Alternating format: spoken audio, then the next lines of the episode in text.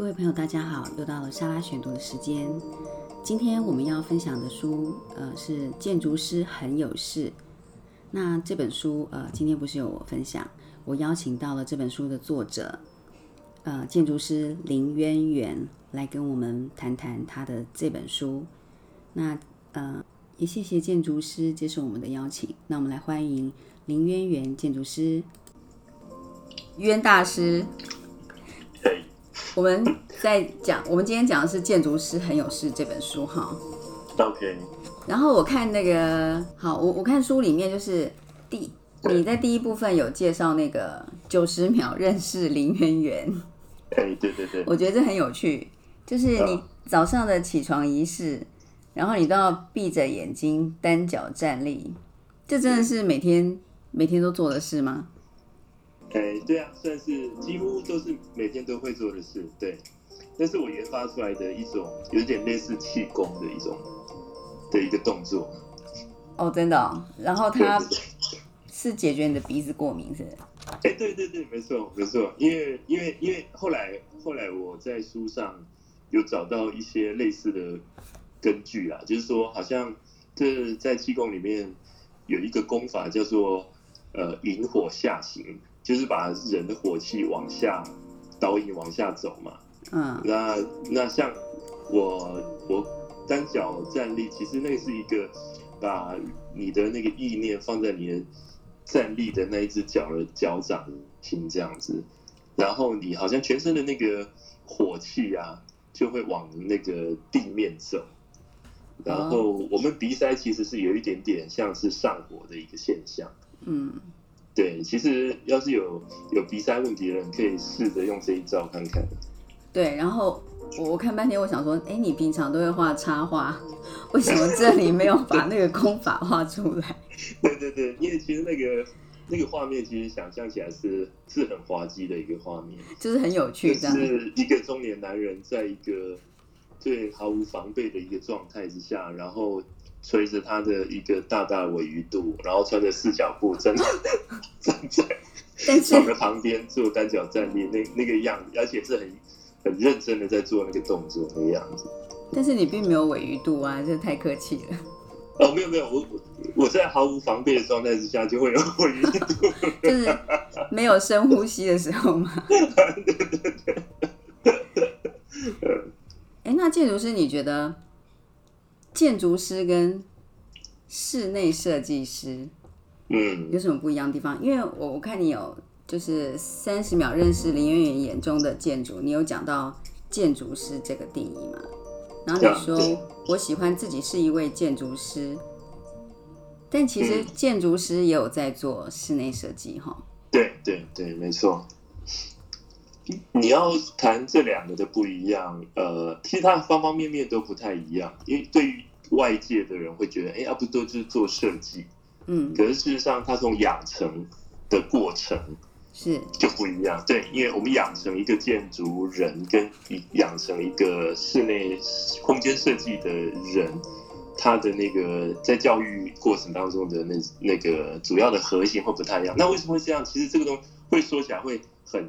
长，可是我就呃把它。讲重点就好了，就是说，因为室内设计的教育在台湾其实并不是非常历史非常久，嗯，那呃，第二就是呃，这个世界对于所谓室内设计师的定义也有很多种，因为空间设计是一一件事情，然后也有所谓的呃室内装饰师，你知道吗？尤其在国外，在西方。他们其实室内装饰师的位置地位不亚于一个呃一个室内空间设计师，或是空间或者是或是建筑师，你懂我意思吗？就是说，一个室内设计其实是要包含包含两个角色，一个角色叫做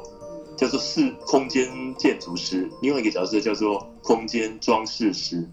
哦，那对，然后这其实这这两个角色在。比方说，在美国，他们就会分得很清楚。看待这个角色的时候，就会比较严肃一点。对，对。那可是，在看待室内设计师的角色的时候，似乎好像就是被赋予了比较浪漫的期待这样子。啊，因为室内设计师就是应该要蛮浪漫的，谈的谈的事情都是比较软性的等等之类的。那那呃，于是乎这两种被期待的那个人的角色的原型就会就会变成了一个既定的一个样态，就是既定的一一个一个一个符号。嗯，那对，所以一个呃学生他决定日后想要成为一个建筑师，以及他想日后想要成为一个室内设计师的时候呢，其实这个念头一产生出出来之后，很好很好玩的就是就决定了他之后他会喜欢听哪一类的音乐，他会穿哪一种风格的衣衣服，他会看哪一类的书这样子。对，这然后就于是就逐渐的养成了就是建筑人就是建筑人的样子，对，然后室内设计师会有室内设计师的样子，就。走在街上辨识度很高的，对，哎，就会对对，辨识度就很大多数的建筑人喜欢穿全身一身黑，这样是一样的道理。对他们总觉得是说，呃，建筑人应该要，就是那个那那个心里面的对于建筑的无无上至高的标准，好像就像一个宗教一样。我觉得这本书里面前面就是你在讲你执行个案的时候，你跟客户沟通，然后我觉得那个工作压力很大，因为我看你故事到最后就是他因为因为什么原因，然后不执行了，但是中间已经沟通很多次了，然后你图也画好了，然后最后不执行了，那个啊，挫折感很大嘛，因为我觉得那个比比我们一般碰到那个平面设计的压力还要大。可是我们看做广告平面设计，如果客户叫他做三四个形式给客户挑，他可能就不耐烦。然后如果那三四个形式又被改来改去，他们就会开始在心里骂业主什么。可是我看你们建筑师压力好像更大，是是平面设计的好几倍。那怎么怎么去承受那个压力的状态？你会很有挫折感吗？啊，对，嗯，我我觉得大概有几个方向来呃解答这样的问题。第第一个哈，就是我们做建筑师的哈，呃，我必须这样讲，因为我们是理工科背景出身的对，啊。那理工你知道吧？理工科背景出身的男生从高中开始，他的那个属性、他的个性，以及他所念的科目，以及呃，他他的这个知识的，呃，这个知识领域里面，或是他的老师们，其实他就是，嗯，人家有一句话说“理工宅”嘛，对，对，有就是有这样子的一个呃潜在的，好像是要怎么讲，呃，集体集体潜意识在催眠着我们，就是你你要比较，你必须是一个耐操的男人这样子啊，然后所以一直到我们进了建筑系。我们必我们被教育成你必须是一个耐操的一个建筑系学生。到了事务所的时候，事务所里面的学长或者是前辈也告诉我们说，你必须是一个耐操的职员。对，哦，那 一直到我们准备开业的时候，我们的开业的老建筑师们也告诉我们说，你必须是一个耐操的建筑师，这样子。啊，通通都在告诉我们，你必须是耐操的。哎，那所以我们其实一直以来，我们都已经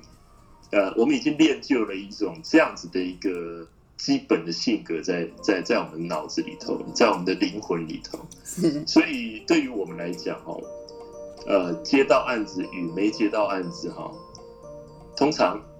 那个分分野啊，嗯，不是一条线非黑即白，真的不是这样的。是，就是这个为什么这样？就是说你没有办法搞清楚说到底我有没有接到这个案子。嗯，对我我一直在画图，一直在画图，哎，那到底我有没有接到？好像我已经接到，可是哎，我还没来这样子。所以你知道吗？对我们来讲，中间要经历过很多的考验，很多的考验，到最后才能确定说，呃，好，在做生意的这件事情，某某建筑师你有过关了，这样子。很可能是你做了一个伟大作品，但是在商业的逻辑上来看，你做了一次很失败的一一一次生意，你因为你做到最后是这样。那个一般建筑师的文笔都这么好吗？然后插画也都画的这么可爱吗？还有你渊大师是什么时候发现自己的文字魂跟插画魂？哦，OK，我觉得啦，我我平常讲，其实大多数的建筑师哈，嗯呃，都的那思虑都很好，就是我们的思考逻辑性都很都是不错的，而还有表达能力都是不错的。对，好像真的要是。真的要把对真的要把它写下来的话，要把要把建筑师的口说写下来的话，我想大多数建筑师都没有问题。嗯那我觉得我跟别人比较不一样的地方是，我除了有呃更好的逻辑思维的能力之外，可能我会我有时候看事情的那个角度，我还能够看到一些呃跳脱一般人的视角，看到一些不一样的观点。对应该呃所以是的我可以把一可能一件寻常的事情，也许我会把它呃描述的更加有趣一点，这样子，或者看到一些不同的角度，这样子。嗯，真对真的很有趣。对，那所以我我觉得呃，大多数的建筑师，我我相信文笔都是不错的，只是看他们有没有想要去把它写下来这样子而已。啊、嗯还有一个就是说，我们如何去定义一个呃文笔好或不好这样子，这也是一个很重要。就是说，我觉得我越来越觉得，如果呃一个喜欢文字的人，他希望他自己能够有在呃文字创作上是有有所表现的话，我觉得在未来世界应该越来越重视的是呃你的观点，你的文字通整篇的文字里面到底有没有观点，有没有独到的观点？那这件事情文章好不或不好，通常会我说小时候了哈，就是会去看说，哎、这个文字修的美不美，或者是他他用的成语够不够漂亮，这样够不够多这样子。对，如果他都是平铺直叙的白话，好像就他就不称为是一个好的文笔这样子。嗯，那其实我越来越觉得，其实这个观念其实是不好的。我觉得，呃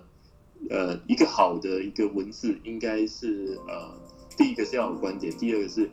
呃要触动到阅读者的心，也就是说，哎，引起他的共鸣这样子。对，然后我觉得，就像呃，我觉得它跟科学也是一样。呃，爱因斯坦就讲过说，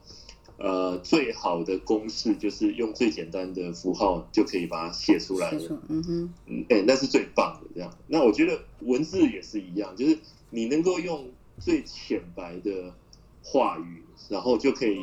讲出一个可以触动人心的故事，或是一或是一一一段短的文字的话，那我觉得这这种功力才是最厉害的、最上层的功力。这样，而且事实上八岁到八十八岁的人都都可以，读得懂，对，都读得懂，对对对对对。那呃，我觉得那种文字才是我心目中最棒的文字，这样子。好，那呃，那你说插画这件事情，那那可能我觉得这方面我可能就，呃，也许我因为我我从小就很喜欢画画，哦，对，从小哎从小就很喜欢画画，然后对我来讲，画画反而是更早于文字，更早于设计。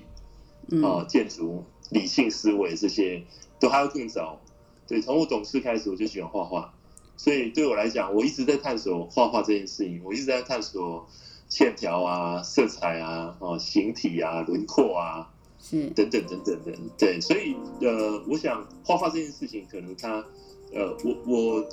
我还蛮有自信，我我是比很多人还要会画这样子。然后建筑师那个约纳师，我想问你哦，嗯，就是嗯。我我蛮喜欢你前面写的每一个，就是你接的 case 嘛，你的呃、嗯。那些特别的想法，然后你后面都有一个渊源说，因为我觉得那个每一个每一篇章后面那个渊源说还蛮疗愈的诶。然后我特别喜欢一个，就是后面世界是公平的这个结论，嗯可以再帮我们读者诠释一下吗？鼓励一下，有些读者会觉得说这个世界很不公平的心理状态。对啊，其实为什么说世界是公平？因为呃，因为只是我们都没有看到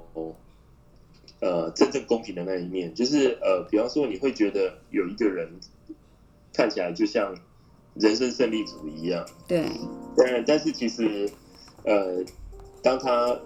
在没有人看得到的时候，他在自我疗伤的时候，其实是别人看不到的。他的阴暗面别人看不到的。对对，那那那，然后然后这件事情有趣的是说，当你发现到这件事情时的时候呢，我们在回看自己，嗯，的时候，我们突然我们突然间又发现到说，哎，我们好像，呃呃，平常自以为在人群当中我们是高人一等的地方，其实，在另外一面，其实我们只是把一些一些不堪闻问的那一面给隐藏起来而已。是，而而我们平常在人群当中，我们觉得不如别人，而别人总是总是呃轻轻松松就可以超越我们的那些事情，呃，我们其实突然间有一天会发现到，原来他们是付出了那么大大的代价，呃，那那那些代价，我们那些代价，试问我们自己，我们愿意吗？我们付得出来吗？对，对就是你懂意思？就是我懂我们今天看到了一个哈，我们今天看到一个呃年收入好几千万、上亿的人，对，我们觉得他开着超跑，然后进出呃米其林餐厅，然后等等等等。但是当我们发现到他一年只能跟孩子吃三次饭，只能嗯，对，每天几乎都是看不到孩子的，都是看不到家人，然后都是在外面跑来跑去的。那这时候我们再回问自己：你愿意拿出这个东西当代价去交换那些吗？那么这个时候我们就才会突然发现说啊，原来这世界上其实是公平的，只是你愿不愿意愿意去接受这份公平而已。如果你不愿意去接受，你不愿意去去承认说，其实那些不能跟家人相处的代价，你是没有勇气付出的，你是负不负担不起的，你没办法承认这这个这件事情，那你就会觉得世界是公不公平的。如果你承认说没办法，我没有办法拿那一份东西来交换，因为我觉得，我觉得跟家人相处比年收入呃意义还要重要，那你就会觉得其实世界是，所以我觉得其实人生，我觉得应该不是说人人生是公平的，而是正确的说法应该是说人生没有不公平，那不公平之外有许许多多的可能性，它也有它也可能是公平。它也可能是什么呢？它也可能是说，在讨论人生公不公平这件事情，这个问题是不存在的，是没有意义的。就是你选择了什么人生，你就去享受那个人生里头的获得跟失去，是，在这里面是无从去比较，也无从所谓的公平或不公平这样子。因为你是在自己的谱好的五线谱里面嘛，对不对？对对那你谱什么五线谱，唱出来的歌就是那个调子。对，那你要有高潮，你一定要有低，要有低潮去衬托那个那些高潮啊。想再问你，那个思念的山丘后来有完成吗？啊，蛮好奇的这个。这个案子后来的确有继续，而且我偷偷跟你讲，这个案子呃，大概再过一两个月，可能就会开始动工了。哦，真的恭喜！那到时候你一定要让大家知道它到底长什么样子，然后啊，基地怎么样盖成什么样子。对对对对对对。那要在这个案子太这太这案子太有趣，这中间经历过。呃，从那个呃那个故我我我的书里面的故事结尾之后，又经历过好多好多的事情，好多好多的的那个戏剧性的高高潮迭起之后，来到今天的这一刻，这样。哇，我觉得你们高工作真的很高压。那个案子从你完成这本书到现在已经好久了哈，啊，对啊，已经一年多了。所以建筑师很有事会再出第二本吗？呃、应该有很多故事可以再写哈。其实故事很多啦，但是可能我接下来的书应该会想尝试用那个以漫画为主。哦，就是你自己画的吗以以？图像为主，然后文字为辅，就有点像，你知道我我我也有帮那个一本杂志叫《低放》杂志，对，每个每一本每一季它是季刊的嘛，然后里面有我的专栏，我的专栏都是用以图像为主的嘛。嗯，那我可能接下来这本书会会是类似这样，就是以图像为主的。哦，对那就期待期待那本哦。对，我也很期待。然后我我其实一直看那个，呃，你有一个建就是形容建建筑师好像是摆渡人嘛，然后那是你坐计程车的时候，你呃就是啊计程车里的建筑人生那一篇，嗯那篇我看到后面我有点看不懂，就是为什么你嗯。大师到达目的地以后反而不参加聚会了？为什么？哦，为为什么不去参加聚会？是因为那个感慨吗？还是是是是，就是一种，其实那个就是一种，我在那个整个的车子里面的一个对话过程里面，其实我在这个对话里面，我同时也在进行自自我的对话了。就是我其实我有点像是我在跟那个司机的对话，事实上也有点像司机是另外一个我在对哦，话，然后我在跟那司机不是从他呃从他的崛起的过程，一直到他他退呃休，坠落嘛，对不对？对然后他可是他看他最他又重启的时候，他其实有机会再再达到另外一个高点，可是他在那个时候他选择呃走另外一条路，对那这个整个过程就有点像是呃，我在跟另外一个平行时空的自己在做对话。那那个自己，他在那个呃车程那一段路程里面，他似乎经历过了我的过去、现在跟未来。哦，然后我就哎对，那我我等于是说，当我把当我跟我另外一个平行时空的的呃对袁大师的三个时段的自己做了对话之后，我忽然觉得说，因为当晚其实我是要去去吃那个是一个应酬的一个饭局，是。对，那那个应酬饭局在那一刻突然觉得一点都不重要了，就是我觉得那一刻我只想好好待在家里面跟家人相处而已。嗯，所以最后才是，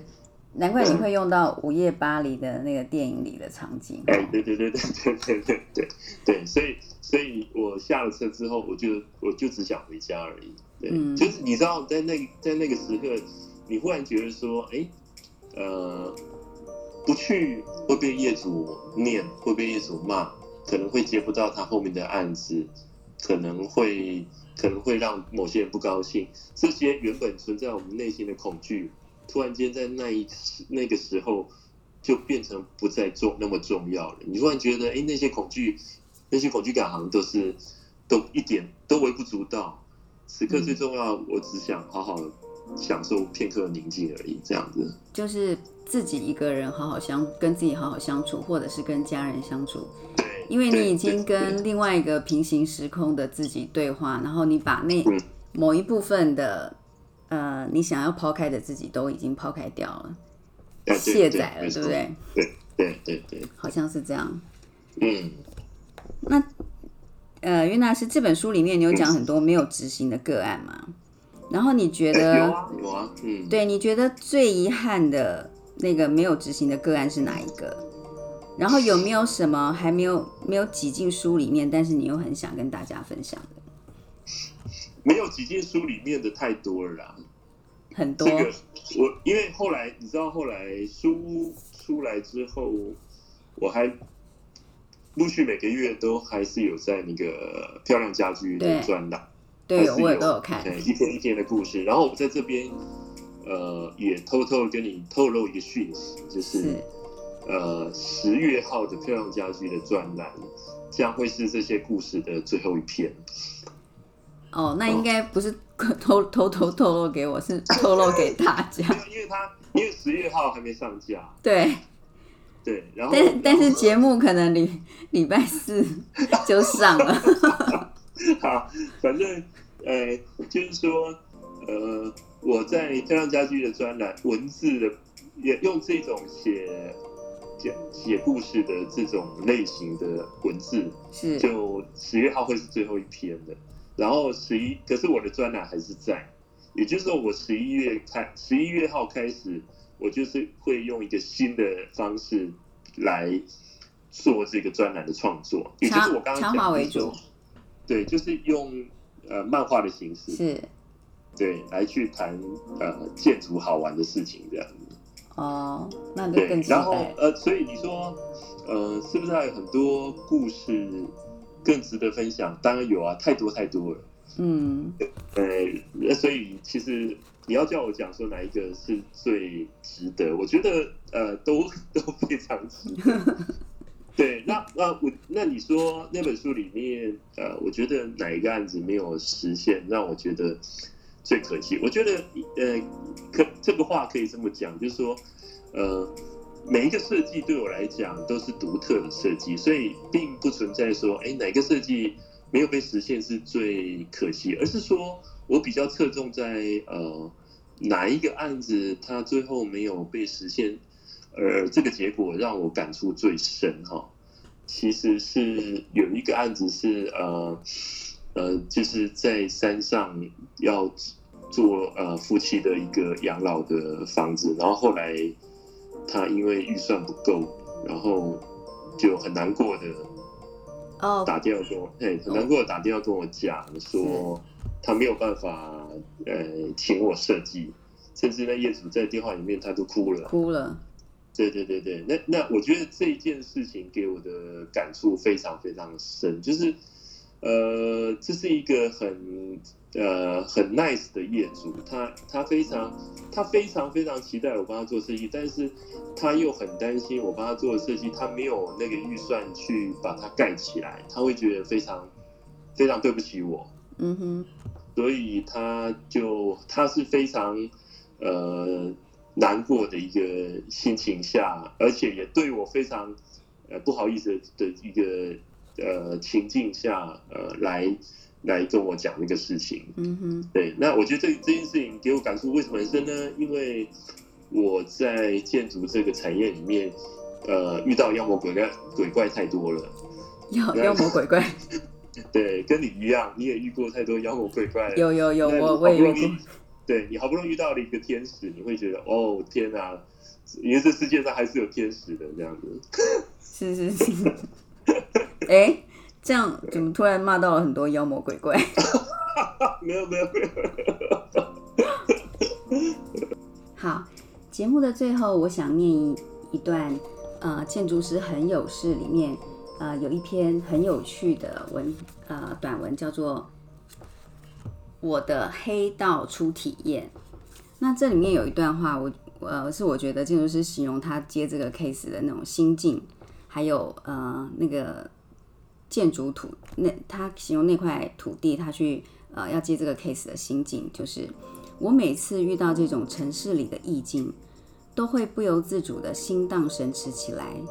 这些生猛的地方美学，随便拿起相机一拍，都可能是一张迷幻摇滚的唱片封套。不过，当你随便一拍之后，也有可能会走不出巷子，挨上一阵很生猛的拳头与问候吧。我觉得这句话也蛮适合形容那个建筑师在接 case 会碰到一些种种状况，然后有时候接得到，有时候接不到，或画半天图完全都接不到的那种生猛拳头与问候是面向自己的那种心境。好，那你呃今天访谈之后会觉得这本书非常有趣，记得去把《建筑师很有事》这本书找来看哦。是呃漂亮家居出版，林渊源建筑师啊、写跟绘图啊、他自己写跟自己画插画的书，非常的有趣。那我们今天的沙拉选读就介绍到这里，希望你会喜喜欢今天我们介绍的书。那记得一定要订阅我们，继续订阅我们的沙拉选读，然后推荐给你喜欢读书的朋友们。然后欢迎您参加我们 FB 的社团，一起读闲书。那我们今天沙拉选读就到这里了，下次再见喽，拜拜。